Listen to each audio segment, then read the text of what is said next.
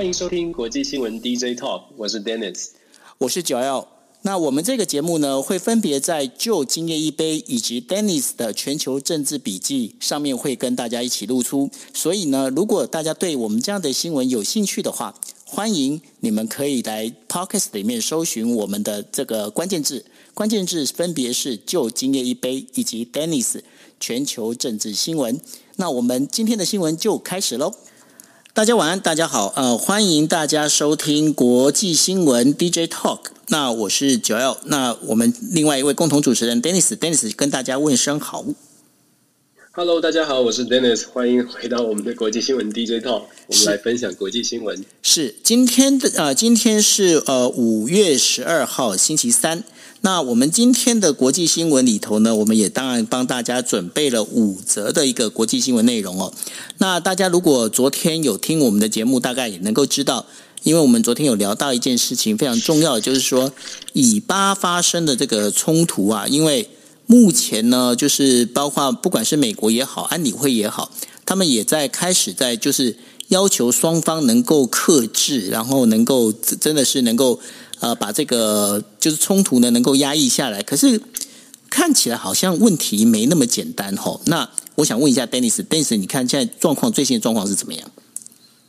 是，就如同我们稍微呃稍早之前有分析的，以巴现在的冲突呢，最麻烦的是双方都想打仗。就说国际虽然希望他能够调停，希望他双方要平和下来，但是其实以色列的领导人纳坦雅胡跟这个巴勒斯坦的领导人呃这边呃都想打仗哦，因为都有他自己的政治盘算。纳坦雅胡希望可以再次继续他的这个总理的生涯，他想要阻挡这个在野党阻隔，所以现在他需要一个外在的因素，也就是说他希望。呃，用这种以巴冲突来用战争来转移现在国内的政局，那非常有效，确实是非常有效。因为第二大在野党现在在组阁的过程当中，本来要见面的，本来要开会的，现在在这个礼拜通通都取消了，而且很多的小党都已经公开的表态，认为说现在以以巴的冲突为优先，那会支持现任的政府。所以纳坦雅胡其实非常有可能因为冲突的升高，呃，甚至他可能会。呃，更加的激烈的来进行这个以巴之间的这个对抗哦，所以对纳坦雅胡来说，他会希望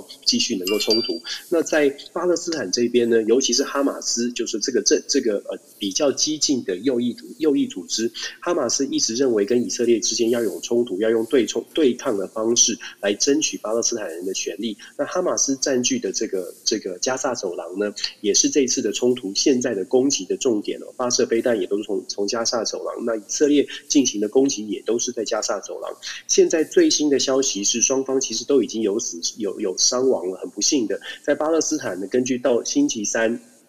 呃，最新的报告是，大概已经超过三百多人受伤。那巴勒斯坦已经有五十三个死亡，其中包括了十四个孩孩童哦。这是巴勒斯坦官方的数据。以色列的数据则是有一百多人受伤，有六名死亡。双方的差距呢，不是因为好像巴勒斯坦的军军队比较弱，而是关键在一个，大家如果去看的话，是以色列有所谓的铁穹的防空飞弹系统，它非常非常的有效。如果大家搜寻 YouTube 或者是在这个 Twitter 上面，已经可以看到很多的影片，在台拉维。维夫的上上空呢，像昨天夜里面的一些袭击，巴勒斯坦所发射的飞弹跟火箭炮，事实上在上空就被铁穹飞弹所拦。铁穹的防空系统所拦截，这是一个呃，这是一个岔开的话题。但是我们必须说，为什么现在双方的差会有伤亡的差距？不是因为巴勒斯坦的飞弹不够，而是以色列的防卫系统确实比较强一点。那现在最新的消息是，以色列已经宣布要针对这个巴勒斯坦的一支特别的军队，叫做这个呃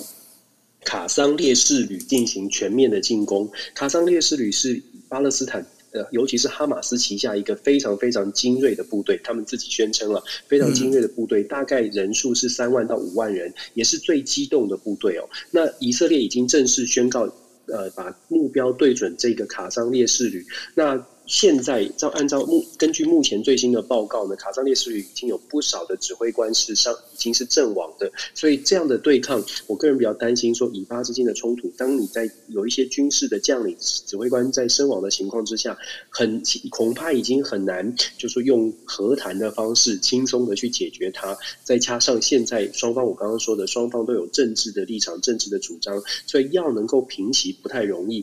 非常有可能呢，必须要从第三方，就是外力，不论是欧盟还是美呃不论是北约组织或者是透透过美国，真的来强力的介入，只是介入的手法是什么？我觉得现在国际都还在观望。但是联合国还有所谓的呃世界这个呃国际法庭、国际国际犯罪法庭呢，昨天都已经发出了声明，正在收集各方的资料。希望双方第一一方面是希望双方冷静，另外一方面也在也对双方强调说，现在你们的所作所为全部都在掌控当中，未来如果要追究责任的话，你们两个都跑不掉哦。希望用这种稍稍带有一点威胁的方式来看看双方能不能够悬崖勒马。但是我觉得短期之内呢，恐怕没有办法平息。比较无奈的是说，这个双双方的伤亡，一般的平民百姓应该还是会有伤亡哦。这是目前最新的消息。那我想请问一下，Dennis，如果说以巴的这个冲突持续的这样的一个，不管它是扩大也好，它是持续的焦灼也好，哦，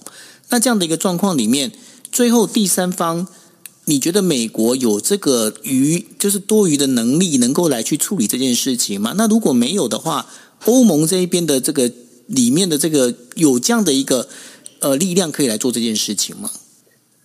其实，Joe，你的问题很好，因为今这两天，呃，今其实今天了，今天在美国很多的媒体上已经发现了一些动作。所谓的动作是在美国，我们知道很多人是支持以色列的，美国的犹太人他的权力其实蛮蛮大的，就是在台面下的这些势力蛮大的。这也是为什么在川普执政的过去四年，以色列事实事实上得到美国非常多的支持，因为川普背后有非常多人支持，共和党非常多人是支持以色列，是犹太裔的。那现在他们在发发动媒体的舆论呢，希望对。对拜登政府也加以压力。拜登一直希望在以色列的问题上面保持一定的距离，可是现在他遇到一个骑虎难下的状况是，就像你说的，美国有没有这个余力？其实美国是想办法要省下钱，想省下资源。但是如果美国来自美国内部的压力，呃，继续变成继续。扩大的话，拜登政府非常有可能必须重新思考，到底要不要把军事投军事力量投入到以色列。我觉得这个是我们要继续观察的。我怀我高度的怀疑拜登政府能够 hold 住，继续的冷静。我觉得拜登政府可能要做出一些动作，至少至少要啊、呃、派出一些特特别的官员啦，或者是外交的使节去介入调停，否则很难平息国内的一些压力。是，那其实呢，我们在讲哦，就是说盎格鲁撒克逊的这个民族啊，因为大家如果知道的话，盎格鲁撒克逊民族其实就呃有英国跟那个美国哈。那其实，在英国英伦三岛这边的那个问题，其实他们现在的也是遇到一个状况，遇到什么状况呢？因为苏格兰呢，他现在要推动第二次的脱英公投哦。那大家如果印象深刻的话，苏格兰在第一次推那个公就是独立公投的时候，其实在二零一四年。那二零一四年的时候，这个结果是忽然好像是呃并没有通过。那为什么在二零一四年已经呃没有通过？为什么要在现在又要推动这第二次呢？Dennis？是，其实英国、英格兰跟苏苏格兰这两个，英国跟苏格兰这两个地方呢，为什么合在一起？我们简简单很快速的讲一点点的历史哦，大家不知道知不知道？大家也可以 Google 得到，但是我简单说一下，就说一六零三年的时候，当时为什么苏格兰跟英国混在一起？是因为一六零三年的时候，苏格兰的国王当时叫做詹姆斯六世，他因为继承的关系，他也同时变成继承成为英国的詹姆斯一世，也就是说，这个王同时主主管两个王国，因为当时的欧洲，大家如果看外欧洲历史就知道，很多的王的王室是有姻亲关系，所以当时这个国王变成了两国国两国的国王，所以从一六零三年开始，苏格兰跟英国就产生了非常紧密的连结。一七零七年的两国就正式创立成成为了大英大英帝国，就是这样的稍微的背历史背景。那衍生到近代呢，一九九八年的时候，英国通过了一个苏格兰法案，就是 Scotland Scotland Act。在这个苏格兰法案当中呢，就已经明定了苏格兰的所有的这个规定，包括了苏格兰的议会制度啊，还有政治政政权是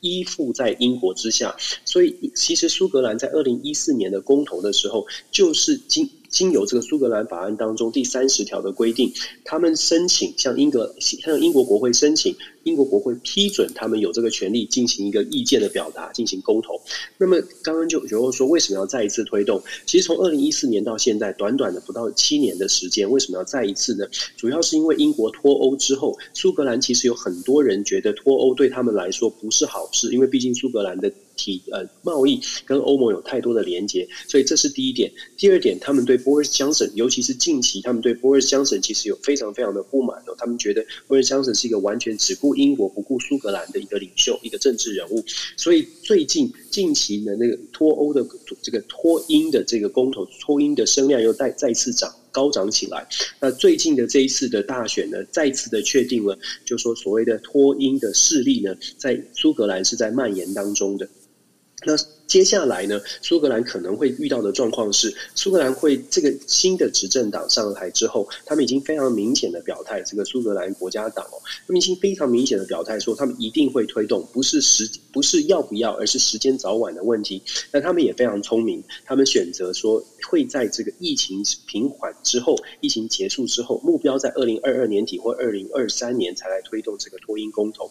除了疫情的抗胜之外，其实最重要的是，苏格兰到目前为止跟英国之间呢，苏格兰民众觉得唯一觉得跟英国合在一起还不错的一点，最近就是因为在疫情当中，因因为有 AZ 疫苗，因为英格兰的这个 NHS 系统，就说所谓的英国的这个健康健康系统呢，到目前为止看起来表现还不错，让苏格兰人民在众多的议题当中，对于疫情、对于疫苗施打疫苗是满意的。那当然，苏格兰国家党也非常清楚哦，疫情疫情过后推动这个公投比较有机会。但如同我说的，苏格兰如果要推动第二次的公投，他必须向英国的国会提出申请。英国国会事实上是可以去否决他的。虽然在二零一四年当时的民意的关系没有否决，但是 Boris Johnson 很强势哦，他在二零二二零年一月的时候公开说，他做总理，他一定会否决用英国的这个国会的这个。至高无上的权力去否决苏格兰再次公投，因为波瑞斯强森认为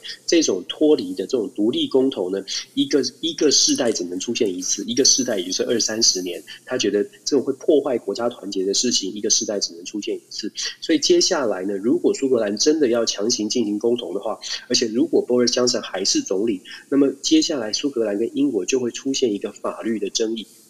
这个法律争议是苏格兰可能会强行要呃投投这个提议要公呃脱英公投，但是同时这个英国呢可能会拿出法条说一九九八年。你就已经同意，你就是附属于英国的。接这个整个的这个纷争呢，会在苏格兰跟英国继续争执下去。至少我想在接下来这两三年会不断的延烧，会会造成英国更大的麻烦。我们都知道，英国脱英之后，现在非常需要积极的展开外贸，尤其是在疫情平缓之后，所以英英国将接下来也会遇到蛮大的问题。是，呃，大家如果说呃仔细去看英国国旗，你们就可以发现了。英国国旗其实就是由呃英格兰、然后爱尔兰跟苏格兰三呃三个地方的那个就是旗帜呢，把它组合起来，就组合的一一张。我们现在大家讲就是就英国的敏制旗哦，大家可以看得到，就是那个当中其实这也代表就是说这三个地方的一个联合的在在这个一个做法。但是呢，我比我想要请教就是 Dennis 的，就是说，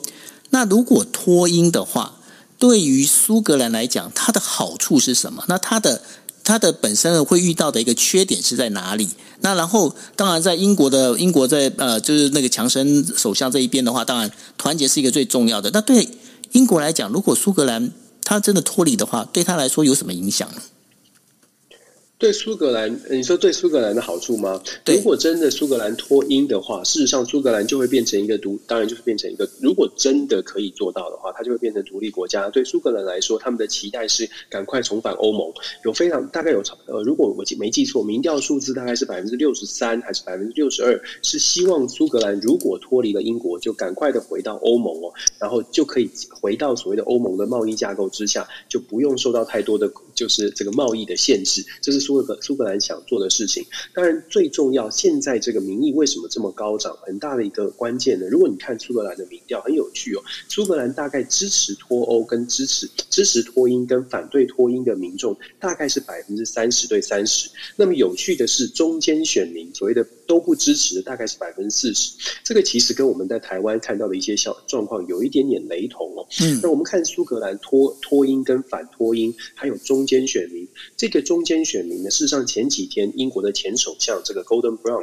也有发表一个文章，他写得非常的清楚。他有他有去分析说，这个中间的苏格兰选民其实是英国或者是 Boris Johnson 应该要去努力说服的，因为这些中间选民虽然他的政治立场或者是国家认同的部分可能更倾向苏格兰而不是英国，可是英国有没有办法去说服这些国家认同可能倾向苏格兰的人，在共同的利益上面愿愿意留在大大英国协？郭呃，Gordon Brown 认为是可能的，但是 Boris Johnson 的态度必须必须做出改变，不能总不能总是高高在上的觉得你们是做错事的一群人，你们苏格兰想要脱离是一个违离经叛道，是背叛了这个传统。Gordon Brown 认为呢，如果英国继续保持这种高高在上的态度，只会把中间选民往越远。把往脱离英国的态这个方向去去推动哦。那么我们说好处在哪里？留在英国对英国来说当然有它的好处，因为苏格兰有它的资源，有它的产业。整体来说。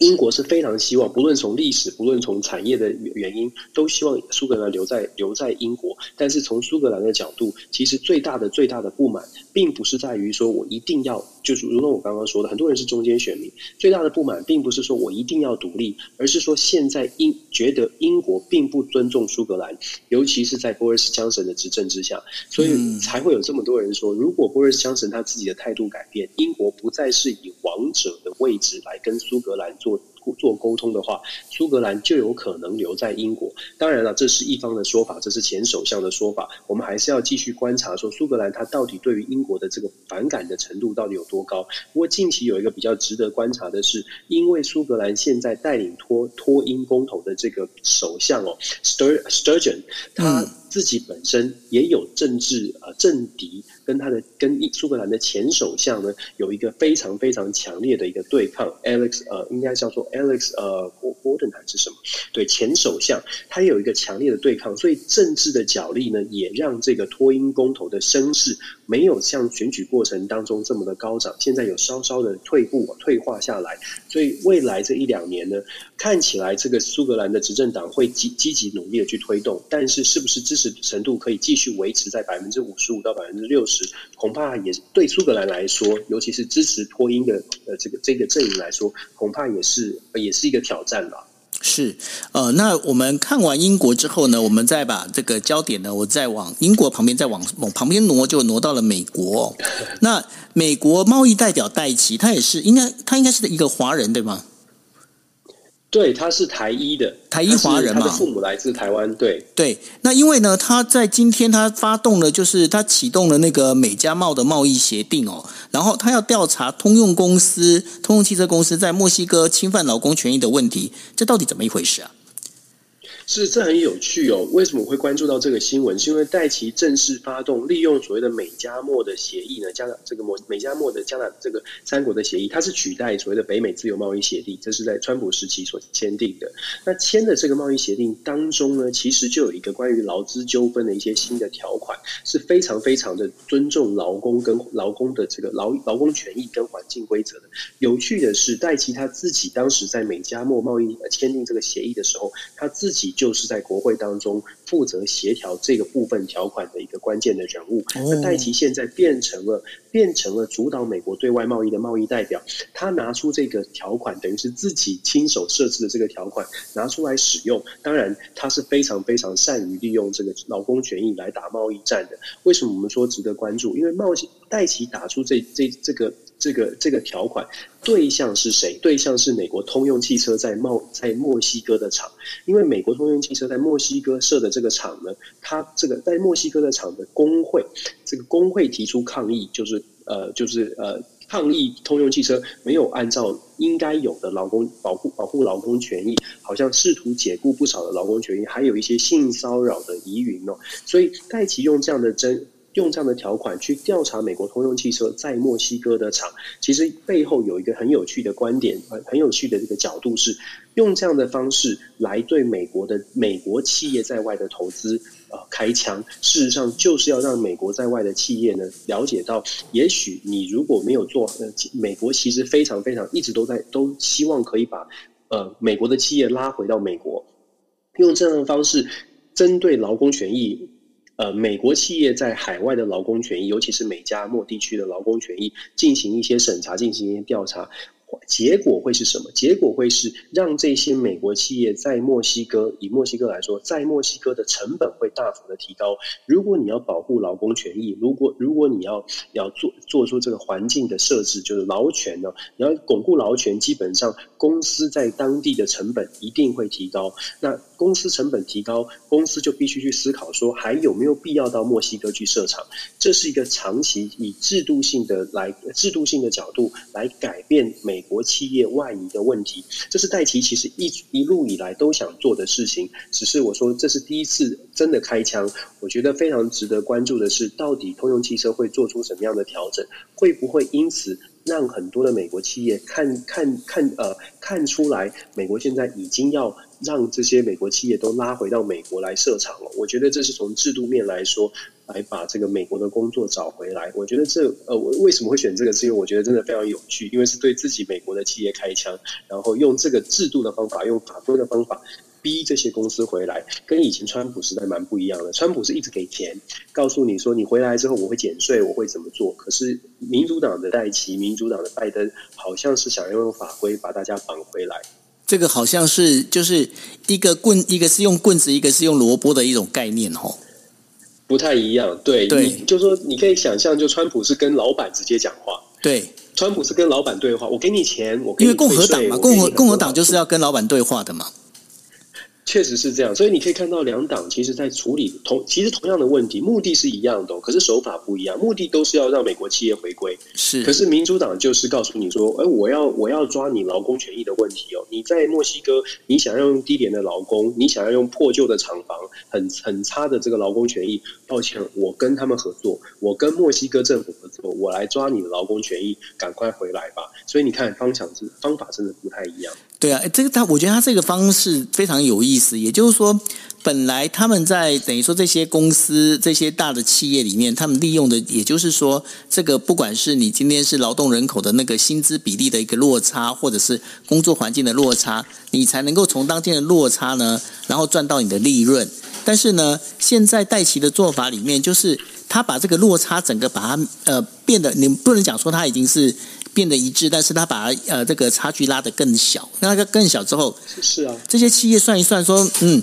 我好像没什么赚头哦，那没有赚头的话，那就只好回头回回到家里面，总是比较温暖的。确实是这样。其实，球后这就是为什么我说，呃，我们之前就在讲说，戴奇他到底对于美中贸易战会有什么样的影响？因为戴奇真的是劳工权益的出身的律师，尤其在贸易的协定当中，他一直都强调劳工权益是重点，因为他非常清楚的知道，但那大家要知道，戴琪其实在中国大陆待过两年，他也有也有毕业之后，他在中国大陆教过中文两年，他非常知道中国，对，他非常知道中国南方的劳动劳动的这个条件，所以他一直都在强。强调说，如果美中之间要进行贸易战，你没有你没有改善这个劳工的这个呃权益的落差，你很难说服美国企业或者世界企世界的企业不去低廉劳力的中国。可是如果你逼迫着中国，譬如你逼迫逼迫在这个外外部这个呃劳动力便宜的地方去改善他的劳工权益，就如同就你刚刚说的，这些企业他就自己要去思考了，我要有海运的成本这么高，要运到这么远，要到中国，要到东南亚，然后这。这些国家呢，又因为劳工权益改善了，我的低最低薪资不能压那么低，我的我的劳工权益，我要给他们宿舍，我要让他们吃好住好，还要有福利。那么我为什么要花这么高的成本？而且这个成本差距就很小了。所以戴琪一直都是强调，希望用法规、用制度来改变这个美国跟其他国家这个整个生产产这个产业链的这个条件，希望用这样的方式把美国的产业让它回流。所以真的就如同我们说的，民主党跟共和党在。面对同样的问题，它的解决手法不同，恐怕企业不会高兴了。但是，但是，是不是哪哪一个方法比较有效？棍子还是糖果？我觉我觉得是蛮值得看的。其实呢，呃，在同样的这个跟汽车有关的这样的状况里面，现在在中国的上海也出现了类似的，也也一样是跟美国的那个车厂是有关系的。因为在路透社的它的十一号的一个讯息里面有在讲哦，就是美国的特斯拉。他在中国上海的那个本来申请的那个呃，算是电动车的一个工厂用地，它要扩张的这一个呃，就是计划被要求终止。那被要求终止。那因为当时在二零一九年的时候啊，特斯拉对呃上海市政府提出的这个申请是希望呢一年能够生产四十五万台的这个就是呃 Model 三的这样的一个主力车种，还有这 Model Y 的这样的一个车种的一个出产啊。那但是呢，这整个它目前它这些生产的这些车，而且它这些车子是准备要生产输出到包括日本，然后欧洲的这一些地方哦。那整个最大的一个要跟就是跟呃加州的这个工厂这边相比，因为呃那个什么那个呃就是特斯拉在加州这边有一间工厂，它的年产量大概是六十万辆。那所以说它基本上是一个非常大的一个投资哦。那没想到中国就终止了他的计划。那不只是终止的计划，大家如果最近在注意一些呃跟中国这边有关的一个新闻的时候，大家可以发现一件事情，就是说呃在上一次的那个上海汽车展的时候，也有很多的就是算是维权维权人士啊，在进冲进到那个特斯拉的那个展间里面啊，就讲说他们的刹车有问题啊。那再包括就是说，中国也在讲，就是说，呃，特斯拉车子呢不准开到所谓的军事，就是军人是不可以开特斯拉车子，因为怕会收集情报。那这些种种的动作呢，有人把它解读说，这个其实是跟美中的贸易战争是有关系的。那我不晓得，Dennis 你怎么看这件事情？是。其实特斯拉那时候是很风光，在上海设厂嘛开幕。那其实特斯拉看中中国的中国到中国设厂跟中国的这个呃投资呢，主要的原因主要诱因大概有两个，第一个是产产能，再来是卖车的市场。所谓的产能就是在中国你可以产就是可以生产汽车，这个厂厂房很大，可以生产汽车。再来就是刚刚我说的卖车的问题。可是从这两个诱因来，我们来看最近的一些发展哦，很有趣的是，特斯拉在四月份的销售是大幅的衰退。那当然。背后很多原因，但是我们光看数据来说，以特斯拉目前四月份，四月份特斯拉在中国总共的销售量是两万六千台，根据数据哦，比三月份少了百分之二十七，是大幅的减少。那四月份的时候呢，特斯拉在中国的电动车市场的市占率，呃，到呃市占率剩下百分之十七，在三月的时候是市占率百分之二十一，其实都是出现了下滑的这个趋势，但是。长期来说，当然特斯拉它还是会有它一定的市场，对特斯拉的这个品牌还是有一定的市场。不过我们要观察的是，它跟美中贸易战之间会有什么样的，或者说美中的贸易战、美中之间的关系对特斯拉或者对于美国的企业会有什么影响？我们知道车用晶片很缺乏，我相信九欧我们有都都有关注到这一点，车用晶片全球都很缺乏。美中贸易战对于中国的产业最大的影响是，很多的晶片可能没有办法到中国去。那尤其是我们知道台像台积电啦，或者是高高端的晶片，像特斯拉这样的汽车，如果美中贸易战继续延烧，或者是美中的竞争继续，接下来特斯拉会在会遇到的问题是在产能的部分，我说了两大诱因，在产能的部分就有可能因为食品贸易、食品货物清、食品清单、实体清单或者是其他的限制，导致车用芯片不止在全球缺乏，在中国可能更加缺乏，因为美国可能会再加出更多的限制。如果对中国加出更多的限制，特斯拉在上海的厂就会遇到很大的难题，能不能顺利的生产？因为车用晶片无法取得，能不能继续顺利的生产？这就是一大问题。再来是卖车的部分，特斯拉卖车，如同我说的，它有它的品牌的效应，所以它卖车大概还是会维持一定的销量，但是也会受到冲击的原因。原因是，其实中国也在不断的推销它自己的电动车。如果大家有熟悉中国电动车，就知道有一个牌子叫 Neo，这个汽车是中国国产的。所以中国也在不断的拉抬它自己的产、自己的自己的产业。中国的国家政策呢，如果大家关注二零二零年的时候，习近平就有提出所谓的双循环的这个呃企业发展。所谓的双循环是外循环跟内循环。内循环讲的是中国的国内的这个市场。国内的各项产业都要蓬勃的发展，可以摆脱对于西方国家的影响，被西方国家影响或者。提高内需，那当然中国有它的条件，它有十四亿人口，这个条件的部分让中国习近平提出的这个内循环，这个双循环内循环的部分变得很重要。那内循环重要，关键就在于国内的本土的产业能不能提升。中国有这个条件，中国有那个能力，因为它的体制的关系，它有那个能力强强化它自己国产的企业，就如同我说的，像 NIO 汽车，像国产的。其他厂牌的电动车，可能我们不太知道的这些电动车都有可能透过政府的推力往上提升。那当这些国产的电动车被推到前线的时候，被被大幅的大幅的这个 promote 的时候，特斯拉在产能部分也会受到影响。所以我说，整个美中美中的贸易战或者是美美中的竞争呢，对特斯拉在中国的投资，它当然会有会受到打击。至少目前看起来，销售量看起来已经受到一些影响。长期来说，如同我说，它可能不会完全的失去中国市场，但是绝对它在中国的优势，呃，不会像它预期的这么好，这么棒。是，呃，那如果提到了就是中国呢，我们就免不了一定要提一下日本哦，因为日本现在在整个亚洲的这整个就是呃美国发起的这个防中包围网里面呢，是一个占了非常重要的地位。但是日本今天的新闻最重要的，其实还是在于疫情跟奥运这两件事情上面哦。那在疫情这个部分的话，老实讲，现在疫情的状况，因为呃今天呃晚上最新的消息是说。呃，日本现在的九成的现在的这个整个确诊人数里头啊，大概的就有九成里面其实都是属于英国变种株，也就英国变种病毒哦。那英国变种病毒它的特，它的应该是讲它的特性是什么呢？它的特性就是在于它的传染力其实是非常的快，而且那个速度是非常快的哈。那在这个状况之下呢，这也造成了就是说，日本从今天开始呢，它就延长了它的紧急事态宣言。那紧急事态宣言原本原本发布紧急事态宣言的地方呢，是包括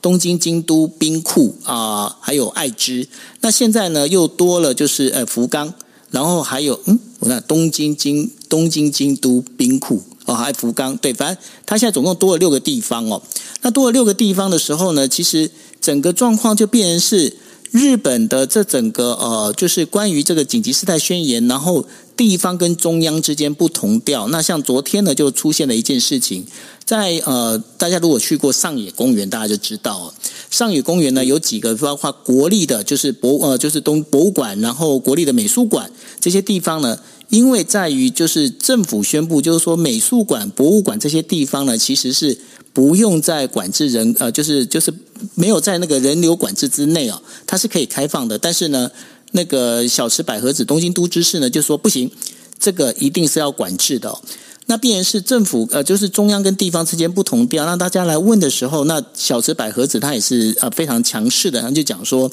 因为中央有讲了，这就完全是由这个地方来做裁断就可以了。那最后当然就是这些美术馆啊、博物馆，最后还是依照了东京都的一个方式，也就紧急又原本是宣布要呃开放的，那就紧紧急宣布要停。但是最囧的事情还不是这件事情啊，最囧的事情是日本医师会的会长中川俊男呢、啊，他一直在呼吁民众你要提高警觉，然后必须待在家里防疫啊。可是没想到他在四月二十号的时候，他就在那个东京都实施呃那个防止蔓延的这个重点时间的时候啊，他去参加了他的就是他们医师会里面有一个呃就是有一个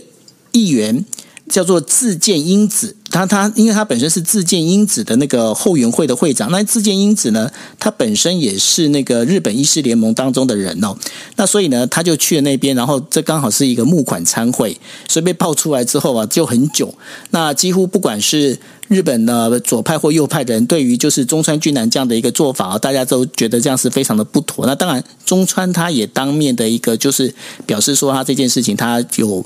就是没有有很多地方没有照顾得到，然后没有，并没有去想太多，所以他来道歉哦。那在这个状况里面，其实日本现在的奥运到底能不能办，可不可以办哦？那现在的状况其实也是非常的不明朗。那我不晓得说，Dennis，你在美国这一边的话，对于东京奥运这部分，媒体是怎么看的呢？非常有趣，大概东京奥运现在呃已经在消失在美国的这个主要的讨论当中哦。大家不讨论了吗？可能没有没有太关注这个东京奥运，你可能要搜寻一下。但是从东京奥运这件事情也非也非常有趣的是说，我关注到日本的部分是东日本好像在呃疫苗的施打率上面也不是非常高哦，好还好像还蛮低的，所以这二点多当然也会连带的。二点多，就是相对于来，相对于很多的这个先进国家来说，其实算是蛮低的比例，对不对？是。对，这个会，这个应该会让造成更多的民众对于东京奥运是不是要申办，是不是要继续举办有更大的疑虑，而且对政府可能也有一些不满，是不是这样？没错，因为呢，呃，就是整个日本现在的整个就是施打率哦，本来呃，菅义伟他是答应，就是说在七月底之前呐、那然后这个五千六百万的，就是六十五岁以上的这样的一个老人呐、他能够全全部施打完，但是。呃，我看过几家不同立场的媒体的这个报道，其实他们对这个菅义伟这件事情，其实大家都不是那么的有信心，因为包括就是说现在呢，呃，包括施打的医师是不是够？然后呢，今天接虽然说已经答应说要出动自卫队的那个医官出来帮忙施打哦，然后也去把那个等于场地要扩大，但是呢，这整个状况里面其实。状况不是很好，而且还发生了一件事情，就是说大家呢要打电话预约施打，甚至让那个日本的 NTT 的那个电话线啊，还出现因为一时大量的涌涌入要去预约施打的这样的电话，整个那个电话线路还就是整个有暂时的被中断掉，就是它呃超过负荷这样子。那那因为这些所有的状况里面，都使得就是。日本在于防疫，在于就是接种疫苗这件事情上面，让呃很多的民众会觉得不安跟不满。那这当中还另外有个很大的问题，就是说，呃那时候有宣布了，就是说如果说今天是有奥运的选手进来的话，奥运的选手是可以先接受施打。那当然，这对民众来讲，民众也会觉得说，这到底是怎么一回事？哈，那所以呢，这整个状况里面，对于日本来讲。接下来要被看到的，其实就是奥运到底办不办这件事情。但是很明显的，现在不想办的这样的一个呼声，好像是越来越高涨的。嗯哼，我其实看到就是说有呃，富比士今天有一个报道在讲说，日本民众只有百分只有三分之一对于施打疫苗是有信心的，而且美国有一个期刊，这个非常知名的这个《Lancet》就是柳叶刀期刊，他也曾经针对日本疫苗施打的是就是日本的民众对于疫苗有没有信心做过调查，真的就只有百分之三十的民众是有信心的。我觉得这个很有趣，这是不是就是我觉得是不是亚洲的呃大家都会觉得说防疫我自己呃没有侵入的，我自己防疫，我自己戴口罩，自己消毒、勤洗手没有问题。可是如果要我打一个疫苗，可能会有点担心，是不是在日本也有这样的情况？其实不是，因为呢，这个当中。呃，日本对于疫苗接种这件事情啊，他们其实有一个很重要的一个历史历史因素，也就是说，日本曾经有一次呢，是因为接种那个呃子宫颈的那个子宫颈癌的那个疫苗，那然后呢，这当中出现了就是有一个有一个女生，我这个详细的情况我必须要再查一下了。那我现在只是说，就我印象里面，我跟大家分享的，就曾经有历史，就是可能是有点担心，没有，因为这个这个女生后来就是。就是过世了，就接种疫苗之后过世。但是必须讲一个重点，就是说到目前为止，这个接种疫苗跟他过世这两件事情有没有因果关系，到现在都没有被证实。但是呢，但是问题就是说，很多的媒体就把这两件事情把它兜在一起了。那兜在一起之后，大家对于接种疫苗这件事情就会觉得非常的心理不安。那这是一个非常严重的一个问题，这是第一点。那第二点呢？这也是日本他们的呃，在宪法上面，其实他们也规定的非常清楚，就是说，日本民众对于就是日本政府，他不能对日本民众有包括过度的一种所谓的限制。那不能过度的限制，这当当然包括就是说强制接种疫苗这件事情，或者大家在讲说，为什么日本那么在防疫这件事情上那么的佛系啊？那其实这都跟宪法有关，这也是为什么现在自民党急着说，我觉得我这个宪法是不是应该稍微修改一下？可能有部分的话，必须要有更有强制性。但是呢，日本宪法之所以没办法修改那么那么的有强制性，又有一个他们战前之前的一个问题，为什么呢？因为他们在战啊，就是在战争期间的时候，日本的宪法其实对于民众的那个强制性非常强的。包括呢，你今天你要等于说你必须被派去，大家可以知道嘛，派去当兵啊，然后你家里面你要送到红单啊，那收到那个红单不是我们开车的红单啊，就是要当兵的红单。那你收到那个单子，你就被强迫要去了。那所以呢，日本人对于就是我自己的个人资料会被政府这样的一个运用，然后去统计说我家里有哪些是谁是长男，谁是次男，然后还有哪些男丁，然后我要把他派出去。他们对这东西其实一直有一种。尤其是左派，他们对这东西其实一直有很强烈的抗拒感。那强烈的抗拒感，他们就要求说，我们必须要人权，我们必须要自由。那必须要人权自由的时候，所以他包括现在日本的这个他们在讲的时候推动，我们在讲的连你那个推动身份证号码这件事情啊，就个人号码这件事情啊，都推动不得不了的原因也都在这一边。嗯哼。原来是这样，是对，我觉得现在现在真的是疫情，好像在全球都还在，好像还是没有控很有效的控制，尤其在印度发爆发之后，现在包括我们在台湾、在日本、在韩国，好像都有。在在在起来的这个风险哦，觉得好像很恐怖。是，那所以呢，呃，就是在这个疫情，尤其是第呃，在日本这边是第四波的疫情起来的同时啊，我想说这里也是要跟大家做一个呼吁，就是说，呃，第一个，我觉得呢，先把自己个人的这所谓的你今天该防护的这些事情先做好，戴口罩、勤洗手，然后呢，少去。就是人多的公共场所，这我觉得这是基本要做的。那当然，你今天如果有机会可以接种疫苗，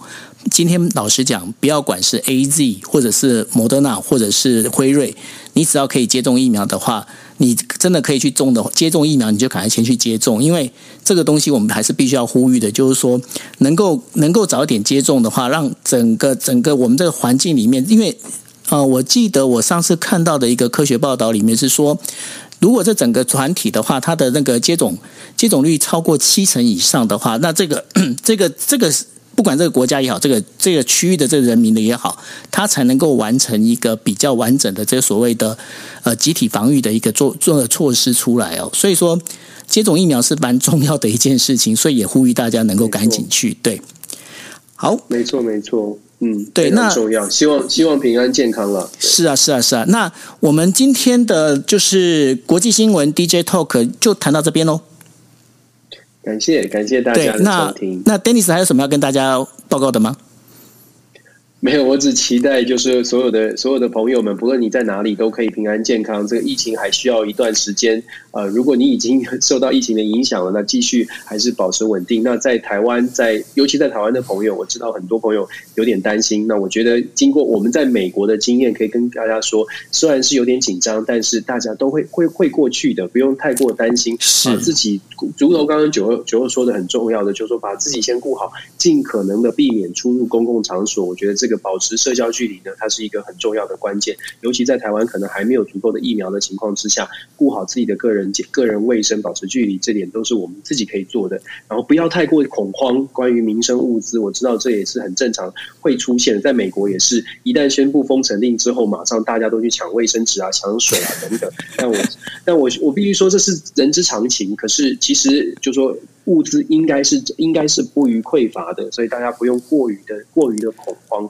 这也希望大家可以共同共体时间。是，那呃，我想这最后的话跟大家打一个广告，就是说，大家如果在听我们的那个节目的话，因为我们现在的话是每个星期的台北时间星期二。的晚上十一点四十五分到呃，原则上是到十二点十五分到十二点半之间，我们会呃，就是有一个就是这样的一个呃，算是把帮大家把当天的国际新闻做一个整理。那原则上我们一星期会有三天，也就是星期二、星期三跟星期四。那当然有时候大家可能会漏听，或者是刚好你有其他事情，或者是 Clubhouse 上面有其他的你觉得也很有趣的，你跑去那边听，那没有关系。大家呢可以到 Podcast 上面呢可以。搜寻关键字，一个是 Dennis 的全球政治笔记，或者你可以找就今夜一杯，你都可以看到我们把就是今天我们所谈的东西，我们整理成 Podcast 之后，会丢到那个网上去。那这也是我跟 Dennis 我们在做呃一个新的一个尝试，也就是说